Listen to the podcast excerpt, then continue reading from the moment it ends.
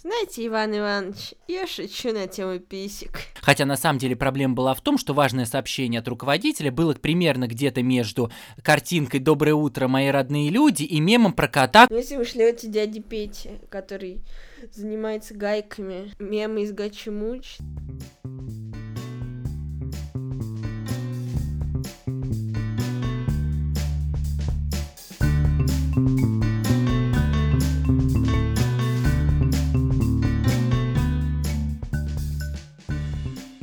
Алоха, дорогие слушатели, меня зовут Сергей Скрябин.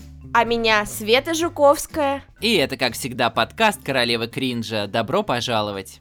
Мы уже говорили и об отношениях, и о путешествиях, и даже о личной мотивации. Сегодня мы решили приступиться к карьере. Сегодня в центре нашего внимания вопросы работы, а конкретно отношения подчиненных и руководителей а еще более конкретно дружеских взаимоотношений подчиненного и босса.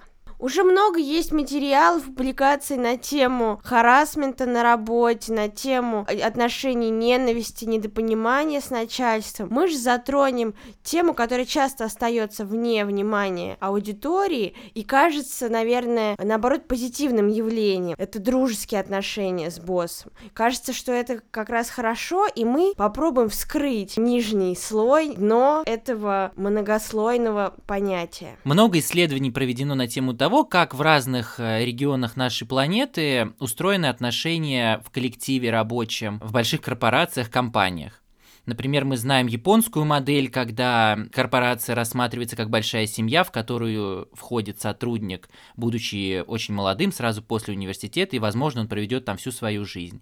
Мы знаем западную модель, когда твоя работа рассматривается, наоборот, как лишь какое-то временное место для твоего карьерного роста, для получения каких-то профитов в виде денег, опыта и так далее, но при этом особо тесных отношений ты со своими коллегами, своими подчиненными и руководителем чаще всего не заводишь. Если мы говорим о российской модели, то тут все не так однозначно.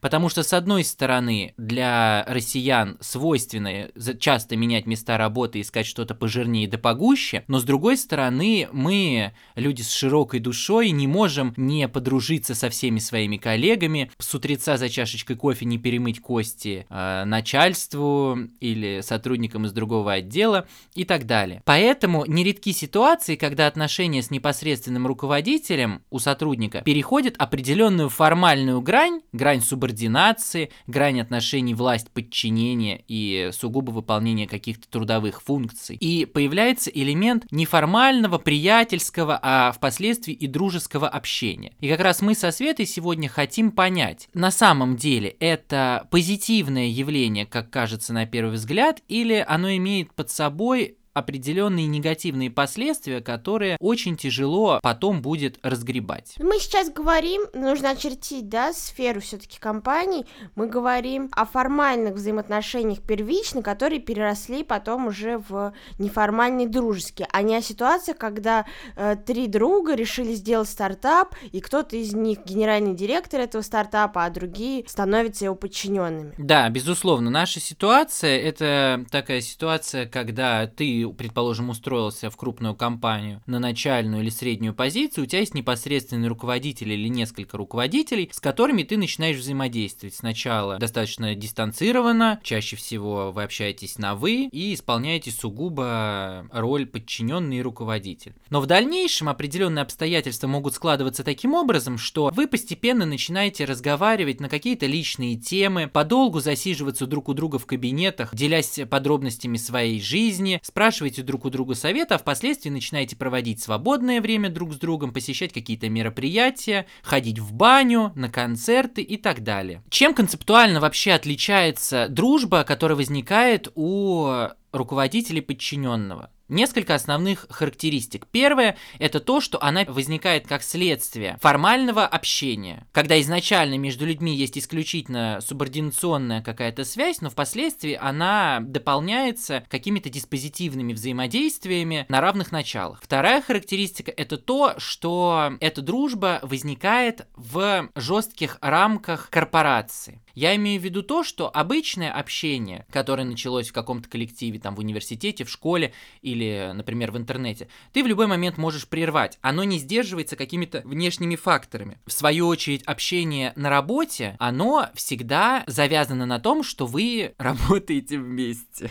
То есть дружба носит немного вынужденный характер, да? То есть она привязана к взаимодействию, которое и так было бы, но оно приобрело какие-то дополнительные оттенки, краски. Да, само взаимодействие носит вынужденный характер, а впоследствии и дружба, и, соответственно, необходимо понимать, что если она в какой-то момент прекратится, ваше взаимодействие не прекратится. То взаимодействие останется. Единственный вариант – это либо увольнение, либо перевод, предположим, в другой департамент, отдел, то есть прекращение физического контакта двух людей и наличие у них совместных обязательств. И еще важно отметить такой аспект, как э, наличие общих интересов, которые вытекают из того, того, что это одна и та же сфера деятельности, то есть как минимум профессиональные интересы у этих людей общие, поэтому какая-то почва для этой дружбы явно есть. Таким образом, вот в этих э, границах чаще всего складываются приятельские, а затем и дружеские отношения руководителей и подчиненного. Как они обычно развиваются? Все начинается, ну, разумеется, знакомство, притирание друг к другу и появлению какого-то притяжения, которое как раз начинает оттенять вот эти формальные отношения руководитель-подчиненный и сигнализирует о том, что есть что-то большее, более неформальное между двумя людьми, чем просто выполнение своих рядовых функций. После того, как появилась эта притяжение, люди начинают больше общаться, разговаривать больше на личные темы, делиться чем-то, возможно, уже сокровенным или, по крайней мере, теми вещами, о которых бы они никогда не начали говорить, с человеком, который мне интересен. Так их общение плавно из приятельского перетекает в дружеское. Разумеется, после этого происходит этап так называемого получения льгот, когда оба участника этих взаимоотношений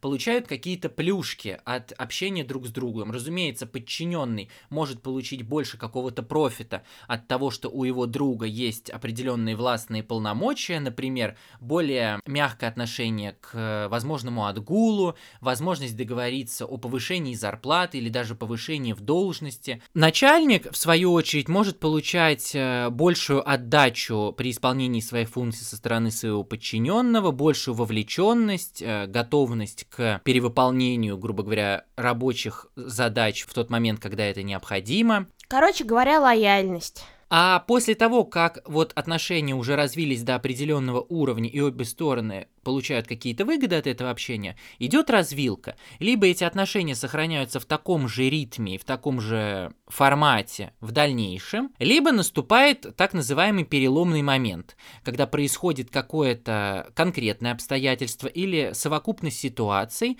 в результате которых одна или обе стороны начинают понимать, что все-таки есть что-то дискомфортное в их общении. Например, начальник пытается притереться к тебе еще ближе, стать твоим чуть ли не соулмейтом, постоянно раздает тебе советы или интересуется особенно интимными личными подробностями твоей жизни, или наоборот подчиненный слишком многого требует от своего начальника, садится ему на шею. Таких ситуаций может быть великое множество. Так или иначе, их все объединяет то, что люди понимают, что по-хорошему это не те дружеские отношения, не то общение, которое они в действительности хотели бы иметь друг с другом или с кем-либо еще. И вот после этого, разумеется, происходит такой триггер, отношения начинают портиться, обе стороны это чувствуют, в итоге это все выливается в конфронтацию, взрыв, конфликт, который каким-либо образом может разрешиться, но в любом случае, скорее всего, это будет негативно. И в итоге а, наступает этап последствий, когда либо в худшем случае один из сотрудников, скорее всего, подчиненный, увольняется из этой фирмы, постольку, поскольку он больше не может э, выдерживать общение с этим человеком. Либо в идеальном случае их общение возвращается на изначальный базовый уровень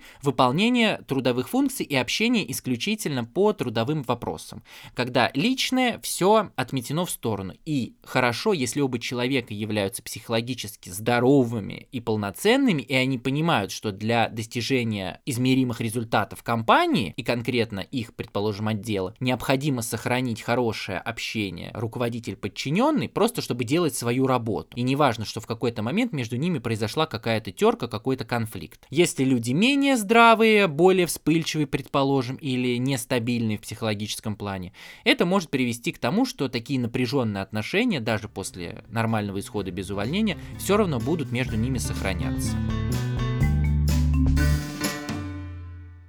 Итак, Свет, какие же могут быть плюшки и профиты от дружбы со своим начальником?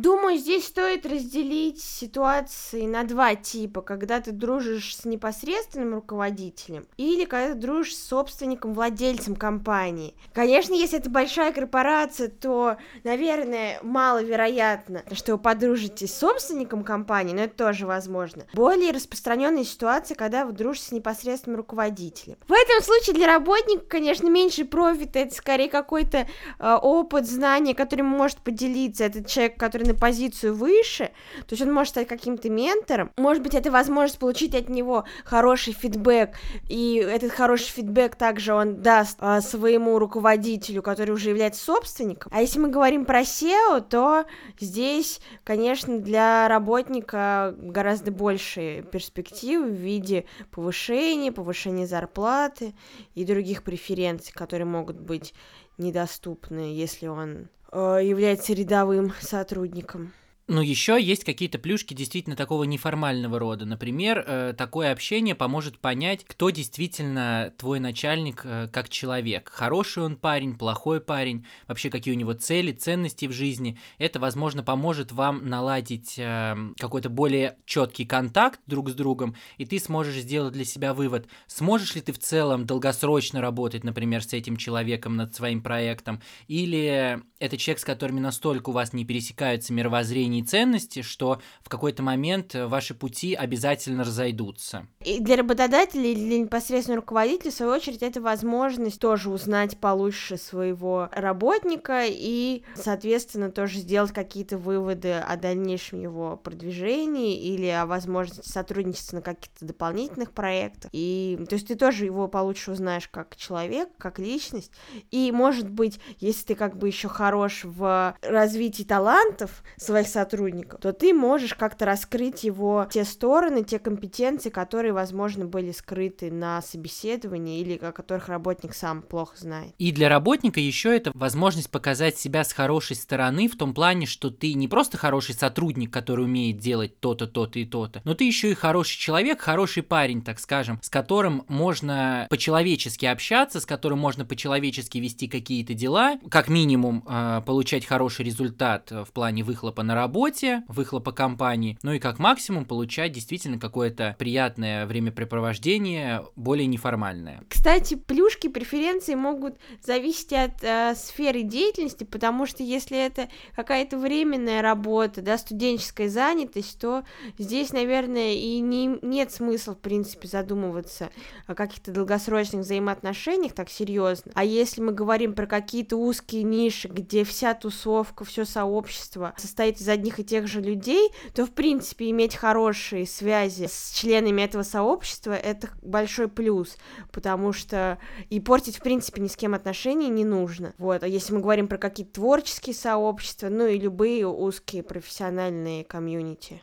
Но это все прекрасно. Но в любой бочке меда обязательно должна быть ложка дегтя. И в отношениях дружеских с начальником это может быть не одна ложка, а поварешка, а целая кастрюля. Какие же негативные последствия у дружбы с руководителем могут быть? В первую очередь необходимо говорить о том, что в принципе появление неформальных отношений э, на работе не со своими коллегами, которые занимают равную тебе позицию, а с более высокими, стопами, это смешение социальных ролей. Потому что в любом случае на работе имеют место отношения власть-подчинения, имеет место субординация и иерархия. Когда мы начинаем дружить, эта иерархия не то чтобы теряется, она просто начинает существовать наравне с отношениями равных. И в этой связи человек, что начальник, что подчиненный, когда начинает такие взаимоотношения, он должен понимать, что необходимо быть гибким и необходимо уметь постоянно переключаться между ролью друг и между ролью подчиненный или босс. Потому что иначе негативные определенные, например, ситуации на работе, кризисные ситуации в компании или просто проваленный проект, какие-то неудачи могут намного больше воздействовать негативно на, что на одного, что на другого, чем если бы их дружеских взаимоотношений не было. Например, если подчиненный накосячил при выполнении какой-то своей функции, его руководитель может также его отчитать, как и отчитал бы любого другого сотрудника, но при этом у подчиненного может не сработать смена ролей друг и подчиненный, и он затаит человеческую обиду на своего руководителя, потому что вот он мой друг, как он мог так жестко меня отчитать за то, что я всего лишь не сделал то-то, то-то и то-то, мог бы меня по-дружески, по-братски простить и так далее. И, соответственно, из-за того, что вот этот рычаг в голове у каждого из них может срабатывать неправильно или вообще не срабатывать, отношения, что рабочие, что неформальные, могут усугубиться в разы быстрее.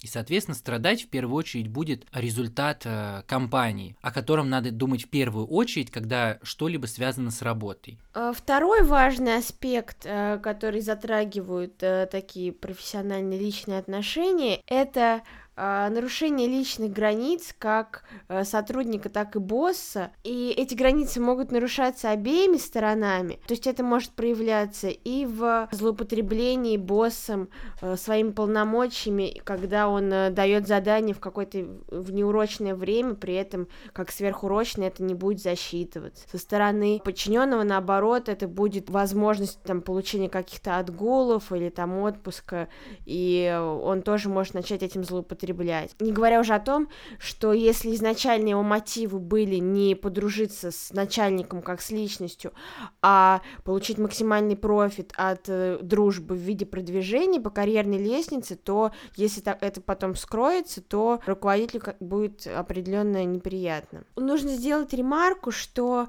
э, многие компании в своей корпоративной культуре так или иначе позиционируют себя как семью, как вторую семью человека, и поэтому в виде каких-то дополнительных активностей в виде там выездов, пик пикников совместных покушаются на его личное время. Мы не будем это затрагивать, просто вскользь упомянем об этом. Вот, так э, в дружеских отношениях это проявляется еще больше, потому что работнику также может быть сложно отказать работодателю, например, куда-то пойти, провести вместе время, потому что он находится в зависимости от него. И поэтому это может вести к тому, что просто личное время работника будет э, полностью занято, если его непосредственный руководитель вдруг обрел в его лице такого друга, с кем он может и в пир, и в мир, и везде ходить, и никакой альтернативы этому нет. Ну, то есть, если в целом характеризовать негативные последствия, их можно описать с помощью слов «возможная токсичность» и «возможная зависимость». Когда ты не можешь отказать своему руководителю, например, если решается вопрос о твоем личном времени или выполнении дополнительной работы, которую ты по-хорошему мог бы не делать или которая должна дополнительно оплачиваться. И с другой стороны, это злоупотребление со стороны подчиненного, когда он садится на шею своему боссу и э, ножки свешивает. И, разумеется, ключевой негативный момент, который который может возникнуть и чаще всего возникает, это то, что из таких дружеских отношений в какой-то момент очень сложно выпутаться так, чтобы негативные эффекты были минимальными. Так скажем, с минимальными потерями выйти из этого неловкого состояния, когда вы вроде и дружите, но с другой стороны понимаете, что лучше бы этого всего не было изначально. Еще мы не затронули вопрос выстраивания э, отношений в коллективе в целом. То есть может ли такая дружба, если она будет э, многими замечена и подмечена,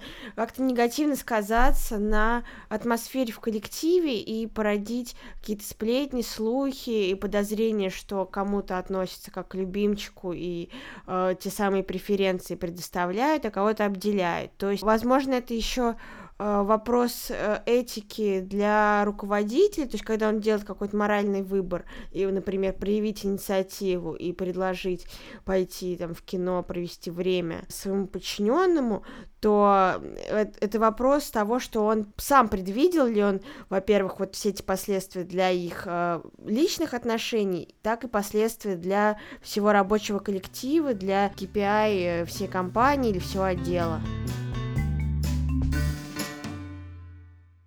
Особняком стоят вопросы цифрового этикета и цифрового взаимодействия работника и руководителя, вопросы дружбы в соцсетях, фоллоуинга друг за другом. И неоднозначным является вопрос, насколько допустимо работодателю подписываться или добавлять в друзья в соцсетях работника, и наоборот, и как в этом случае поступать работнику, и насколько это уместно, правильно, какие последствия для обеих сторон это влечет.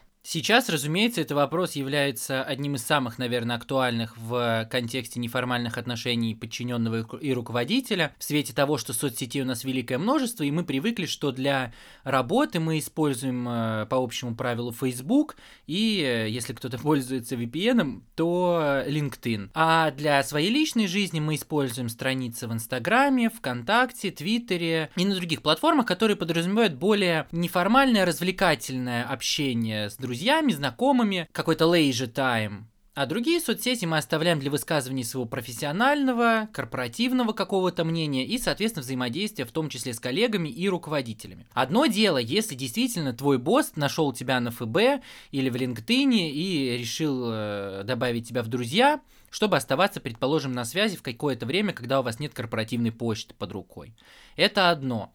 Другое дело, когда он стучится тебе в закрытый профиль в Инстаграме или добавляются друзья ВКонтакте. Что делать в этой ситуации? С одной стороны, вы можете, вы как работник можете добавить, а, принять запрос от э, руководителя и просто настроить свою приватность в каких-то сторис или какие-то посты фильтровать э, более тщательно, что в принципе полезно для выстраивания личного бренда, если вы за этим следите. Но с другой стороны, все равно есть как, какие-то лазейки, какие-то уязвимости, которые возникают от того, что кто-то из друзей вас может отметить, если у вас, опять же, настройками это разрешено. Это в любом случае будет э, давать работодателю или там э, непосредственному руководителю возможность отслеживать, как часто вы заходите в соцсети, в том числе и в рабочее время, на что вы подписаны, куда вы ходите в свободное время,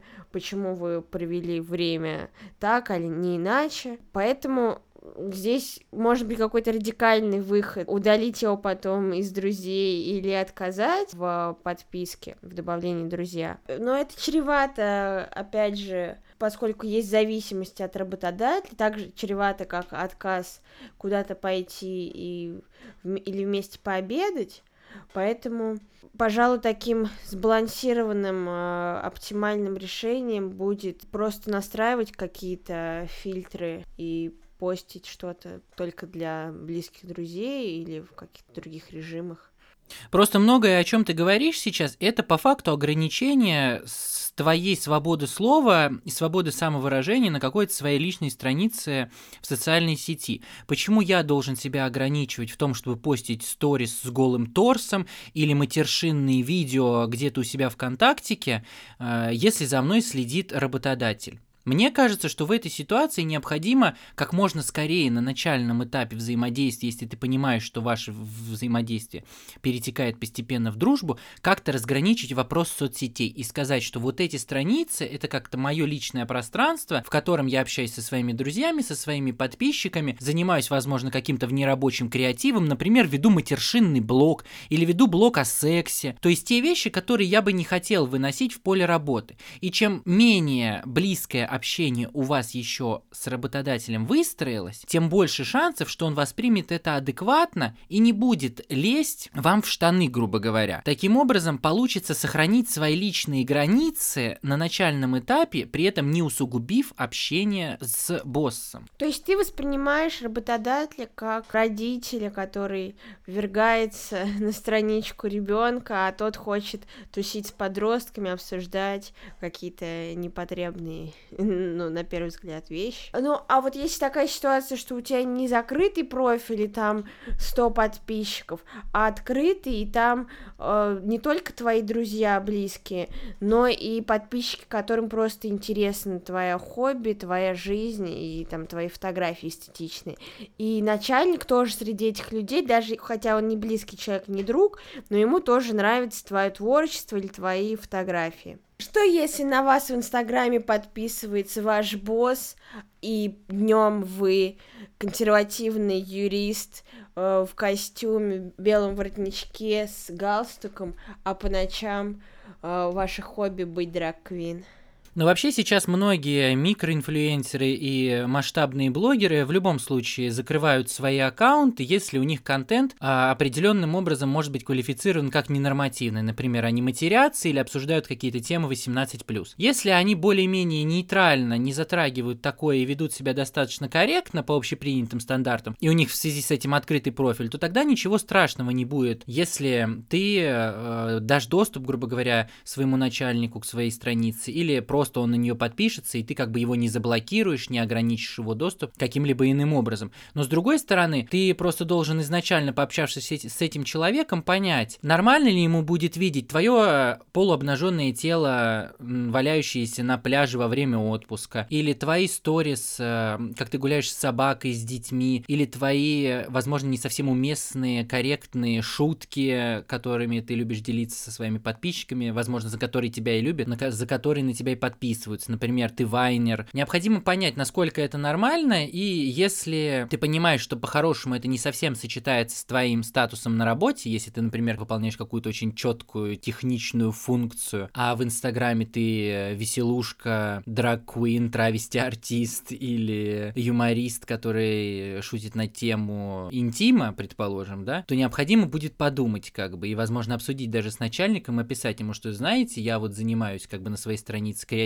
как вы могли это заметить. Это никак не пересекается с моей работой, я не афиширую, что я работаю там-то и там-то, соответственно, статус компании я никак таким образом не подрываю, выступая под псевдонимом, да. Если вам это интересно, я вас сразу предупреждаю, что в моем блоге могут встретиться там ненормативная лексика, пошлые шутки, и, соответственно, сразу обозначить на берегу со своим руководителем, что так-то, так-то, если вам это интересно, это вы на свой страх и риск, грубо говоря, смотрите. Я как бы не хотел подрывать ваше доверие ко мне, твое доверие ко мне, тем, что я заблокирую вас. Я просто открыто предупреждаю, что я занимаюсь тем-то, тем-то свободное время. Это мое вдохновение, мое самовыражение, мое творчество. Какие стратегии есть у работника э, блогера или не блогера, а просто пользователя соцсетей. Можно давать ссылки только на LinkedIn, Facebook или какие-то соцсети, которые вы позиционируете как рабочие. Хотя это не отменяет того факта, что, что руководитель, если захочет, может найти вас э, на других площадках. Можно, как мы уже говорили, настраивать приватность, если уже постфактум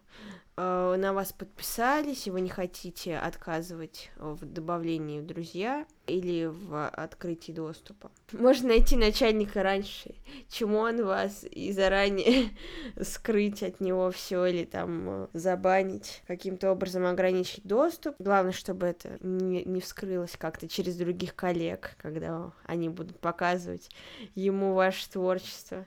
Ну, а со стороны работодателя, мне кажется, я бы, в принципе, будь на месте начальника, я, ну, с точки зрения вот этики какой-то рабочей, я бы старалась не подписываться сама по своей инициативе, никого не добавлять в друзья, потому что со стороны работодателя все равно это со стороны власти. Поскольку работодатель сильная сторона, властная, то э, здесь некий элемент зависимости все равно есть, поэтому если, например, работник сам захочет на меня подписаться, добавить друзья, тогда да.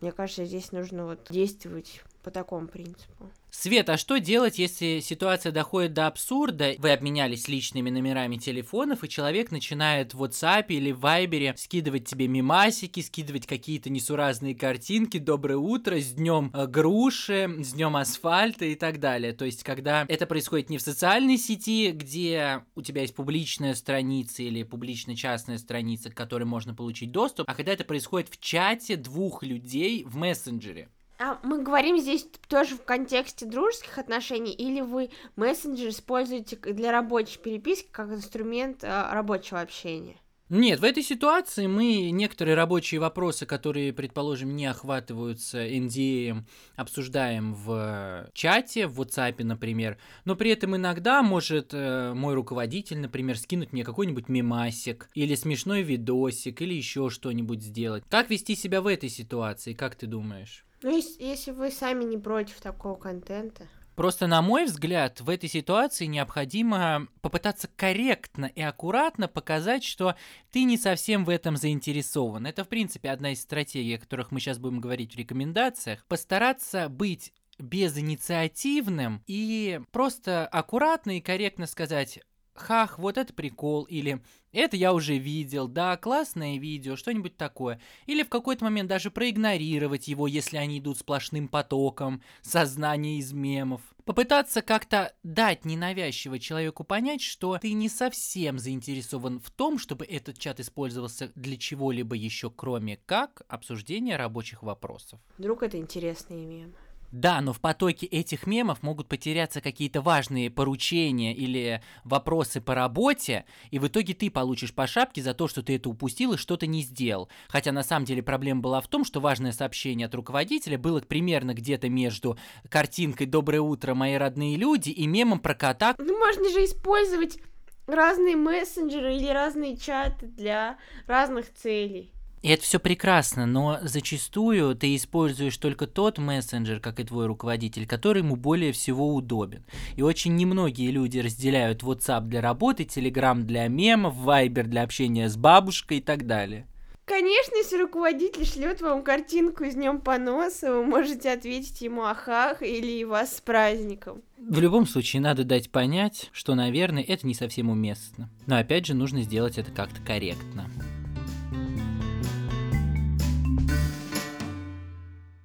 Сереж, какие мы можем дать рекомендации работнику и руководителю, как им лучше вести себя с своими подчиненными или боссом? Все зависит от того, какая степень задницы уже наступила. Если вы пока все еще приятно общаетесь, но при этом не стали близкими друзьями, соулмейтами, бро, то необходимо постоянно подчеркивать, где находятся ваши личные границы, соблюдать субординацию и защищать свое личное пространство. Вы должны игнорировать мемасики, скинутые вам в какой-то социальной сети, пытаться ограничить свои страницы, а, не засиживаться подолгу в кабинете, предположим, у своего босса, общаясь на какие-то отвлеченные темы последних событий в мире или в его, или в вашей личной жизни, пытаться сводить все это на нет.